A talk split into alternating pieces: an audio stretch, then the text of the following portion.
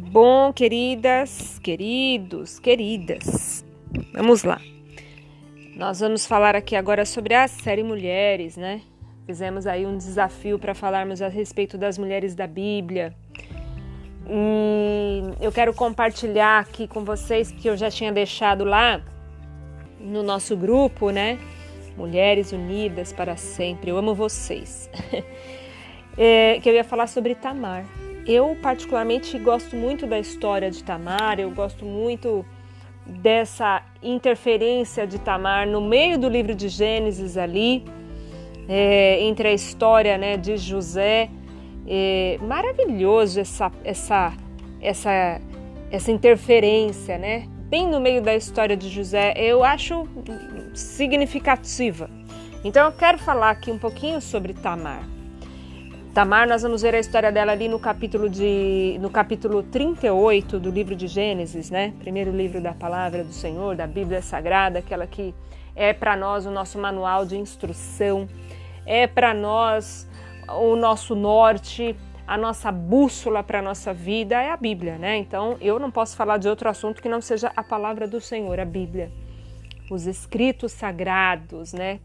Então, é, é muito importante a gente aprender um pouquinho sobre Tamar, né? Sobre a história dela. É uma história bem forte, e mas nós vamos levar em consideração alguns pontos bem, bem cruciais, bem, bem importantes aí.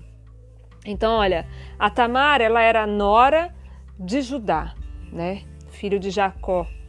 É, Judá tem uma história também muito interessante e nós vamos ver ao longo dessa história aí de Tamar é, sobre Judá que também é uma história que marca muita coisa na palavra do Senhor, né? Nós aprendemos muito com toda essa história. Então ela era nora de Judá. Ela se casou é, com o primeiro filho dele, o Er, ou Er, né? Depende aí da, da, da, da, das, da, né? da, de como as pessoas costumam falar, enfim. Er ou Er. É, casou com o primeiro filho de, de, de Judá né? Tamar. Muito bem. A palavra diz assim: Por essa época, Judá saiu de casa e se mudou para Adulão, onde foi morar na casa de um homem chamado Ira. Ali Judá viu uma mulher cananita. Interessante que aqui ele já começa a falar algo, né, para nós que já é para nós um, um, um aprendizado, porque Judá era da linhagem de Abraão, ele vem de toda a história né, de Deus ali, da promessa, conhecedor da, da, das maravilhas de Deus, e ele se casa com uma mulher cananita, né? Quando os homens eles, eles precisavam casar com mulheres que eram da sua mesma linhagem, né? Então ali ele já se casou com uma mulher que não fazia parte da linhagem israelita ali, né? É, ela era filha de Suá e se casou com ela. Teve relações com a mulher e ela engravidou, deu à luz um filho que chamou de Er. Ela engravidou novamente e deu à luz a outro filho que chamou Onã. Quando estava andando em Quezibe, ela deu à luz ao terceiro filho e o chamou de Selá. No devido tempo, Judá arranjou o casamento de Er, seu filho mais velho, com uma moça chamada Tamar. Mas Er era um homem perverso aos olhos do Senhor. Por isso, o Senhor lhe tirou a vida. Então, Judá disse a Onã, irmão de Er: Case-se com Tamar, como é exigido, para que a viúva do irmão, né? Para com a viúva do irmão. Você deve gerar um herdeiro para seu irmão. Onã, porém, não estava disposto a ter um filho que não seria seu herdeiro. Por isso, cada vez que tinha relações com a mulher de seu irmão, derramava o sêmen no chão. Desse modo, evitava que Tamar tivesse um filho que pertenceria ao irmão dele. O Senhor, porém, considerou maldade a sua atitude e por isso também tirou a vida de Onã. Então Judá disse à sua nora Tamar: Volte para a casa de seus pais e permaneça viúva até que meu filho Selá, o filho mais novo dele, tenha idade suficiente para se casar com você. Na verdade, Judá disse isso apenas porque temia que Selá também morresse, como seus dois filhos. Assim, Tamar voltou para a casa do pai. Muito bem, até aqui. Então, a gente tem aí três irmãos. E é, naquele tempo ali é, é, havia algumas, é, algumas leis, né, algumas regras ali que regiam a sociedade naquele tempo. Então, ela casou com o primeiro filho, esse filho veio a falecer, então o, o irmão dele deveria tomar o seu lugar como esposo para que dele fosse gerado um filho, mas esse filho seria é, herança do, do filho que faleceu, do primeiro filho ali, né? Então existia uma lei na época que chamava Lei de Levirato. Essa lei é justamente assim que funciona. Vai, é, é, casa-se com um irmão, acontece algo, esse irmão vem a falecer, a mulher deve ficar com o próximo da, da, da, da linhagem ali, o próximo irmão né? E, e para que ela venha dar à luz a filhos, que esses filhos venham ser referente ao primeiro casamento. Então veja, né? Esse filho não seria considerado ainda o filho do marido próprio ali, do, né? do marido do qual ela atualmente estaria. Mas é, é, essa era a lei que regia ali naquele tempo, naquele momento, né? Naquela, naquela situação. Então, uh, entenda que assim, quando esse esse er, esse filho vem a falecer, a Bíblia diz que que Deus tirou a vida dele, porque ele fazia coisas que não agradavam ao Senhor. Então, a gente tem uma história aqui de Judá que vem de uma de uma de uma família que havia aprendido a respeito do Senhor, né? Todos da linhagem vinham vindo, aprendendo a respeito do Senhor, vinha da história dos israelitas, né? Do tempo da escravidão no Egito, um povo que saiu, que foi para o deserto, que foi liderado por Moisés. Todo mundo conhecia essa história, porque todos eram ensinados nesta palavra, né? Mas a casa de Judá, ela não era tão certinha assim. Ela estava meia, né? É, é, não havia um, um um interesse mútuo de todos para cumprirem a palavra do Senhor. Tanto que esses filhos cometeram algo, coisas que desagradavam a Deus. Então, olha, é muito importante a gente saber que, que é, é, eu acho interessante, as pessoas às vezes elas falam coisas do tipo, ah, mas Deus, ele não, não. Deus é amor e Deus é amor, a justificativa sempre é Deus é amor. Deus é amor, mas ele é justo e fogo consumidor. A sua justiça também prevalece. Deus ama, mas Ele quer que a gente mude, que a gente obedeça, que a gente cumpra a lei, que a gente cumpra a Sua palavra. Ah, mas a gente está no tempo da graça. Não tem nada a ver, meu querido. A graça é justamente para que a gente tenha graça para fazer aquilo que o Senhor nos ordenou a fazer e pela nossa carne nós não faríamos. Então, o Senhor nos dá graça para fazer cumprir-se a palavra de Deus sobre a nossa vida. Amém? Graças a Deus. Então, foi isso que aconteceu com esses filhos. Né? Ela ficou viúva dos dois irmãos. Judá, sem entendimento, porque se ele tivesse entendimento da palavra de Deus, entendimento de que Deus a, a, tinha uma promessa sobre a família dele, ele não faria o que fez, né? Simplesmente disse para ela ir embora e esperar o filho crescer, mas ele não cumpriu a palavra, porque ele falou: vai embora. E você, quando meu filho crescer, tiver idade suficiente para casar, vai, vai casar. Essa palavra ela não se cumpriu. Então, quando a gente lança uma palavra, isso é muito importante, minhas queridas, a gente também falar sobre isso, porque quando sai algo da nossa boca, a nossa palavra tem poder.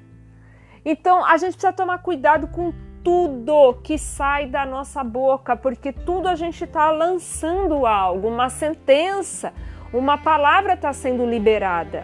Ah, mas eu não acredito em nada disso. Bom, mas está escrito, né? Na palavra do Senhor está escrito que tudo que a gente faz é uma semente. Se a gente fala, é uma semente. A Bíblia diz assim: cri, por isso falei. Então eu creio no quê? Aquilo que eu creio vai sair de dentro de mim. Né? A minha fé está fundamentada no quê?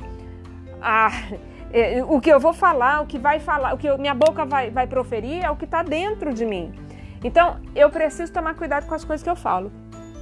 E Judá lançou uma palavra e não cumpriu. Isso é forte, porque quando eu falo, o cristão, aquele que serve a Deus de, de verdade, precisa ter palavra. A palavra dele precisa se cumprir, né? Ele precisa ser fiel naquilo que ele fala. Amém? Então a história continua. É, e ela, ela vai dizer para a gente o seguinte: Tamar foi embora. Passou-se alguns anos, aí a mulher de Judá morreu. Olha que família, olha que coisa. Todo mundo veio morrer, todo mundo veio falecer, né? várias coisas estavam acontecendo ali. A gente precisa tomar cuidado com tudo isso. Se eu sirvo a Deus, se, se, se eu estou é, é, é fazendo de acordo. Porque veja bem, ah, mas é, quer dizer que toda vez que alguém falece é porque né, não é justo, não é. Não é nada disso. O que acontece é que nessa história aqui, os filhos dele, está escrito lá que foi Deus quem fez. Deus tirou. Deus tirou a vida de Onã. Deus tirou a vida de Er. Porque eles fizeram coisas que eram ruins, mas perante os olhos do Senhor. Está escrito na palavra. Amém? Então, a mulher de Judá veio a falecer. Quando terminou o período do luto, Judá e seu amigo Ira, o Adulamita, subiram a Timna para supervisionar a tosquia das ovelhas de Judá. Alguém disse a Tamar: Seu sogro está subindo a Timna para tosquiar as ovelhas. Então, aí, olha só. Tamar sabia que Selá já era adulto. Quer dizer, o menino, que agora era adulto e o pai não falou nada, é, estava ali, né? É, é, e o pai, o Judá, não cumpriu com a sua palavra. Tamar, veja só, Tamar era uma pessoa que ela foi, é, ela foi a nora de Judá, do primeiro filho. Então, ela viveu com eles, com eles ali, né? Alguns anos, conheceu toda a família e tal. E, e, e então a, ela aprendeu acerca da história do povo de Israel, né? Ela aprendeu. Ela não era uma israelita, mas ela aprendeu sobre a palavra, sobre as promessas. Ela conhecia a lei, entendeu? Então Tamar então começou a pensar, bom, vamos lá, né? Vamos pensar aqui nas coisas. Eu tô viúva, eu não tenho filhos, né? Mas eu conheço a palavra, eu conheço a história, eu quero filhos. Eu quero filhos. Eu quero essa promessa aí sobre a minha vida. Eita! Isso é lindo. É maravilhoso. Isso nos coloca numa condição de que será que eu tenho aberto mão daquilo que me pertence? Da promessa de Deus? Será que eu tenho aberto mão Será que eu tenho dito, ai, não, tudo bem, vou deixar assim mesmo, né? Ah, tá tão difícil. Porque muitas vezes, meus, meus queridos, queridas amigas e, e, e, e todas vocês lindas, né, que estão me ouvindo, que a gente está discutindo aí, aprendendo com as mulheres bíblicas, é, é, muitas vezes a gente prefere a coisa fácil, não quer o difícil. Ah, não, tá muito difícil esse caminho aí, eu não vou por aí não. A gente procura sempre o caminho fácil, né? Sem pensar no que vai ser lá na frente depois. Como é que vai ser isso? Ah, depois eu vou olhar para trás. Eu já fiz isso algumas vezes, de olhar e falar: "Poxa, se eu tivesse ido por aquele caminho, hoje talvez eu tivesse assim, né? Graças a Deus eu sou curada, lavada e remida no sangue do Cordeiro." E não tenho mais esses pensamentos, esses pensamentos. Mas eu já tive muito de pensar, puxa vida, eu, se eu tivesse feito, se eu não tivesse escutado a, a opinião de alguém, né? Porque as pessoas gostam muito de opinar e falar, e no final das contas nem é, é, elas falam às vezes muitas coisas pra gente que elas não fariam, né? Que elas, né? É, é, é uma hipótese, é um achismo total. Eu acho, eu acho, eu acho e eu acho, né? Mas eu tenho aprendido que a gente não tem que achar nada. Quando alguém vem falar algo, algo perguntar algo para nós, eu preciso dizer assim: eu não sei, vamos ver o que diz a palavra.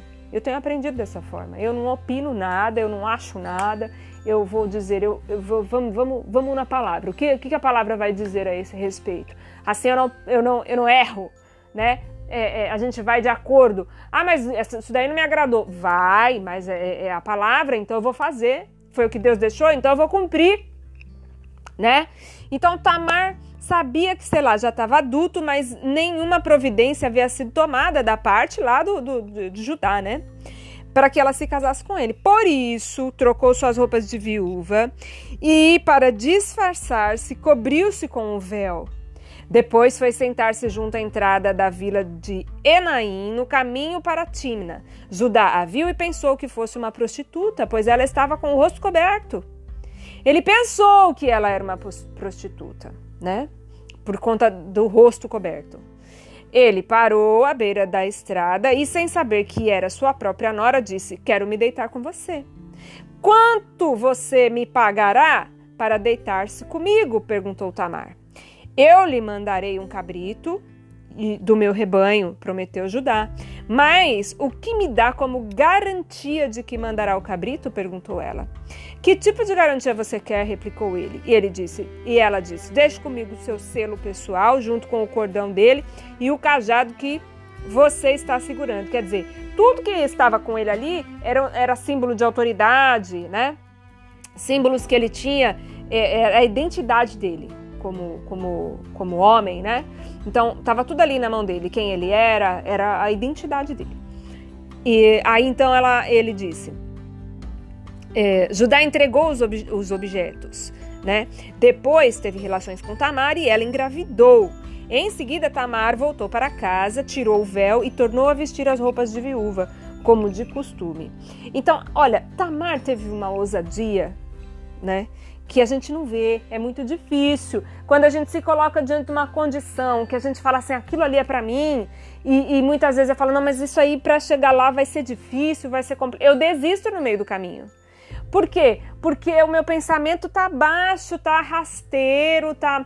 Sabe, eu tô acostumei-me a abrir mão das coisas que Deus tem para mim, porque o processo é longo, porque o caminho vai ser um caminho longo, difícil. Eu vou enfrentar coisas, ai, mas eu não tô querendo. Eu não quero enfrentar nada. Eu não quero, eu quero fácil, eu quero, eu quero pular etapas, pular processos. E aí eu vou deixando de viver a grande vida que Deus conquistou na cruz do Calvário em meu favor e as promessas que estão em toda a história do nosso Salvador, do nosso Deus criador eu vou abrindo mão, aí eu vou vivendo uma vidinha rasteira, uma vidinha de qualquer jeito, muitas vezes, né? E, e, aí a gente não, não, não. Aí depois a gente vai se sentindo frustrado, né? Porque, ah, eu não consegui, porque não foi desse jeito, não era bem assim. Ah, minha vida não muda, tá sempre igual. Então, é, eu preciso é, tomar meu posicionamento de servo de Deus, de serva, de filha, filhos de Deus. Promessa está sobre a minha vida? Eu quero. A palavra diz que as bênçãos de Abraão ainda estão gritando e estão para mim. Eu quero isso para mim. Tamar foi firme, se posicionou e falou: Não, eu quero ter o meu filho, eu vou ter. Eu vou ter o meu filho, eu vou entrar nessa, nessa, nessa promessa, eu quero para mim. Aí eu me lembro lá de Raabe, que escondeu os espias, mas para esconder os espias, ela primeiro precisou falar: ó, eu sei que quem é o Deus que você serve e eu quero que, que eu fique livre, eu e minha família, eu quero. Rabi também entrou para a história com um posicionamento maravilhoso, mas isso fica para outra outra administração aí, né? Mas o que eu tô dizendo é posicionamento de mulher de Deus, mulher que sabe onde é o seu lugar. Você não foi chamada para ficar num lugar baixo. Você foi chamada para conquistar coisas grandes, altas, é, é, é, lugares altos. Então, tudo que está aí parado na vida, você precisa tomar um posicionamento de verdade. Falar: não, isso aqui eu não quero mais, isso aqui eu não vou mais aceitar esse tipo de coisa que está me aprisionando, isso aqui está uma bagunça, eu vou organizar esse negócio, eu vou pôr ordem na minha vida. E eu quero aquilo que Deus tem para mim, o que, que eu tenho que fazer, vamos lá e vamos para cima. Tamar foi. Tamar foi para cima.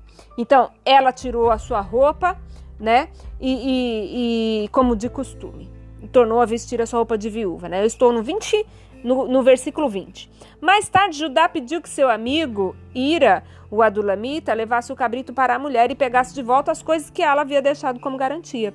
Ira, porém, não conseguiu encontrá-la e perguntou aos homens que moravam lá onde é, posso encontrar a prostituta do templo que estava sentada junto à entrada de Enaim? Aqui nunca houve uma prostituta do templo, responderam eles. Então Ira voltou para onde Judá estava e lhe disse: Não consegui encontrá-la em lugar nenhum. E os homens da vila disseram que lá nunca houve uma prostituta do templo. Que ela fique com as minhas coisas, disse Judá. Mandei o cabrito como tínhamos combinado, mas você não a encontrou. Se voltássemos para procurá-la, o povo da vila zombaria de nós. Uns três meses depois, três meses depois, disseram a Judá: Sua nora, Tamara, se, Tamar, desculpe, se comportou como prostituta e por isso está grávida. Judá ordenou: tragam-na para fora e queimem-na. Meu Deus, olha o que ele estava falando, queridas. olha o que esse homem estava dizendo. Então, assim, Judá teve um tempo assim que ele estava, sabe, completamente fora de contexto, ele estava tendo atitudes que, olha, meu Deus, né? Nada a ver com as coisas de Deus, a maneira como se comportar. Ele foi julgador, ele a tratou como uma qualquer, né? É, e a gente precisa tomar cuidado né, com, com as coisas, a gente precisa tomar cuidado. Não nos cabe julgar a vida de ninguém, as histórias, não, não nos cabe, né? não nos cabe. Então, este homem teve essa atitude. Quando a estavam tirando da casa para matá-la, ela enviou a seguinte mensagem a seu sogro: Estou grávida do homem que é dono destes objetos. Olhe com atenção. De quem são este selo, este cordão e este cajado? Gente, que mulher, né? Que ousadia, que fé, que fé. E olha, estava tudo na mão dela. Estava tudo na mão dela. Foi tudo preparado para que isso acontecesse, sabe por quê? Porque Deus sabe de todos os nossos caminhos, todos os nossos dias, Ele conhece a nossa história, sabe as nossas atitudes, Ele sabe ele sabe. Então, assim, Deus tem maneiras de agir, queridos, que não compete a nós julgarmos as condições e as formas, as maneiras. Às vezes a, a bênção do Senhor vai chegar na nossa mão de uma maneira feia, até. Que você vai falar, mas isso não é para mim, eu não quero isso. Você não estiver prestando atenção, não estiver focado, estiver no espírito, você vai perder a bênção. Né? A gente aprende que a, a bênção, às vezes, ela está tão perto da gente como a roupa do corpo. E a gente abre mão. Por quê? Por causa de sentimentos, emoções e achismos, e porque não veio do jeito que eu queria, não aparentou a beleza que eu esperava, né? Então, ai não, eu não quero isso, né? Então eu não identifico quando chega algo de Deus para minha vida né? É, então eu preciso estar atenta a isso. E, e Tamar estava atenta a todos os detalhes. Ela queria o filho, ela queria a herança. Ah, mas é porque ela era viúva e Deus cuida das viúvas e tudo mais e tal. De, a palavra de Deus diz que Deus cuida de todos aqueles que o Senhor é, é, que, que obedecem, que amam a Deus. Que, que, que buscam ao Senhor, que vivem para servir, Ele cuida mesmo, Ele cuida, né? Ele cuida. Então, mas Tamar, no, no, o negócio dela é, era a questão de assim: é, eu ouvi a promessa e eu quero essa promessa na minha vida. Eu, eu vou, vou tomar a atitude que eu preciso tomar, já que o meu sogro não tomou a atitude que ele precisava tomar. Eu vou tomar atitude aqui, né? Então, muito bem. Ela, ela ela falou para ele: é, é, é, isso aí, tudo que está na minha mão é de quem? Essas coisas estão. Que, essas coisas que estão aqui na minha mão, né? É, é, esse é o responsável, esse é o pai do meu filho. Judá os reconheceu de imediato e disse: Meu Deus, isso é forte também, né? Isso é muito forte. Isso é forte. É, quando nós cumprimos com aquilo que precisamos cumprir, que nós não abrimos mão de servir a Deus e nos colocamos diante de pessoas que acham que podem fazer alguma coisa contra nós, mas nós estamos impecáveis ali, posicionados na palavra. Isso é demais. Isso é demais. Isso é, é quando a gente toma uma atitude que, que as pessoas não esperam, porque olha, eu vou falar uma coisa para vocês: as pessoas elas esperam que a gente tome atitudes tão inferiores e baixas quanto elas tomam. É, eu percebo muitas vezes, por exemplo, pessoas que gostam de brigas e discussões. Ah, e a pessoa está esperando você entrar na, na, na, né, na gritaria e na, na briga também. Mas quando você toma uma, uma, outra atitude, você se cala muitas vezes, você dá o silêncio, você espera no Senhor, a pessoa fica assim, totalmente sem eira nem beira. Que ela fala, como é que pode o um negócio? Porque ela está esperando de você uma atitude tal igual a dela. Mas não é isso que você faz. Por quê? Porque você tem Deus, você busca Deus, você ora, você jejua, você faz o que é necessário para você ter vida com Deus. E aí as suas atitudes mudam. Ainda que um dia a gente agiu dessa forma, mas a gente está em Deus, a minha atitude é diferente, né? Olha lá. Então ele disse: Judá reconheceu de imediato e disse: Ela é mais justa que eu, pois não tomei as providências para que ela se casasse com meu filho Selá. E Judá nunca mais teve relações com Tamar. Quando chegou a época de Tamar dar à luz, descobriu que teria gêmeos. A história se repete, porque nós vamos ver ali que Jacó era gêmeo do seu irmão Esaú, né? Jacó é pai de Judá. E a história foi a mesma, né? Gêmeos que brigavam na, ainda no ventre, né? A história se repete e se repetiu ali com Tamar. É muito linda, eu não vou falar muito sobre isso, né? Nem, não, não dá nem tempo, olha, já estou falando bastante aqui. Então, olha, durante é, o trabalho de parto, um dos bebês pôs a mão para fora. A parteira segurou a mão do bebê, amarrou um fio vermelho no pulso e anunciou: Este saiu primeiro. O bebê, porém, recolheu a mão e o seu irmão saiu, o outro.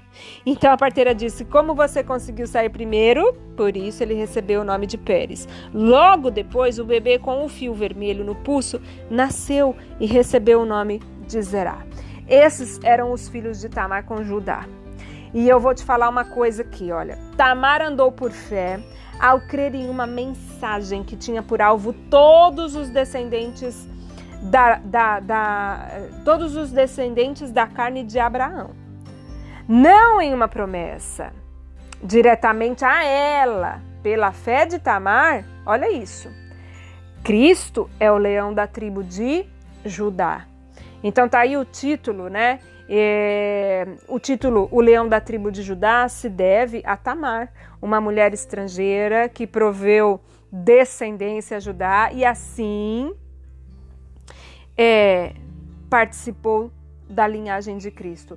É lindo, essa história é maravilhosa. A gente vai ver toda a genealogia de Jesus lá em Mateus, capítulo 1, né? E eu quero só ler com você aqui um pedacinho de Gênesis 49, que foi quando Jacó abençoou Judá.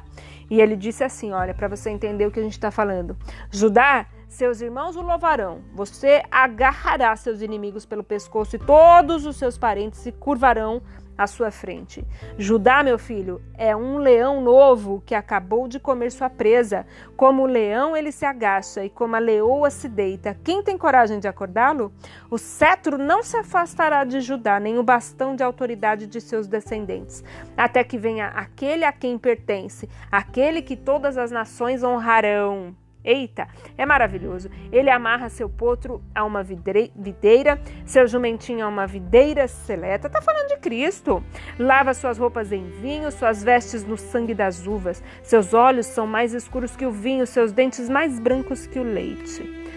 Meu Deus, a promessa que estava sobre Judá já estava dizendo sobre a vinda do Messias, a vinda do nosso Jesus Cristo.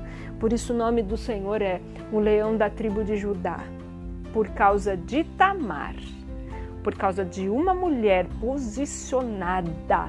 Porque se fosse por Judá, a coisa tinha encerrado por ali, né? Não, não vou dar meus filhos e pronto, acabou.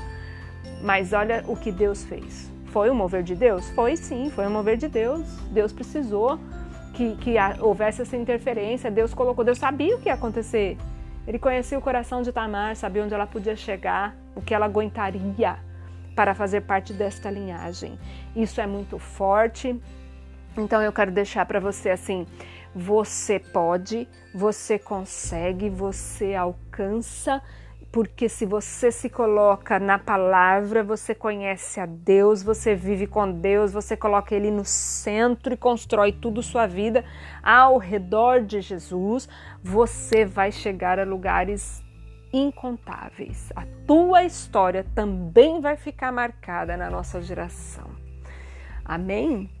Eu estou maravilhada com Tamar. Toda vez que eu leio essa história, eu fico realmente maravilhada e eu me impulsiono a tomar ousadia de, e me encher de ousadia, me encher de coragem e de me levantar no espírito para fazer aquilo que o Senhor me ordenou para eu alcançar lugares altos. E eu me coloco numa situação assim: eu não vou deixar nada nem ninguém me parar, porque Deus é comigo.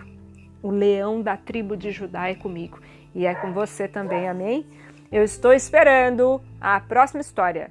Amém? Eu estou me deleitando com as mulheres, em nome de Jesus. Um beijo, fica com Deus, minhas queridas.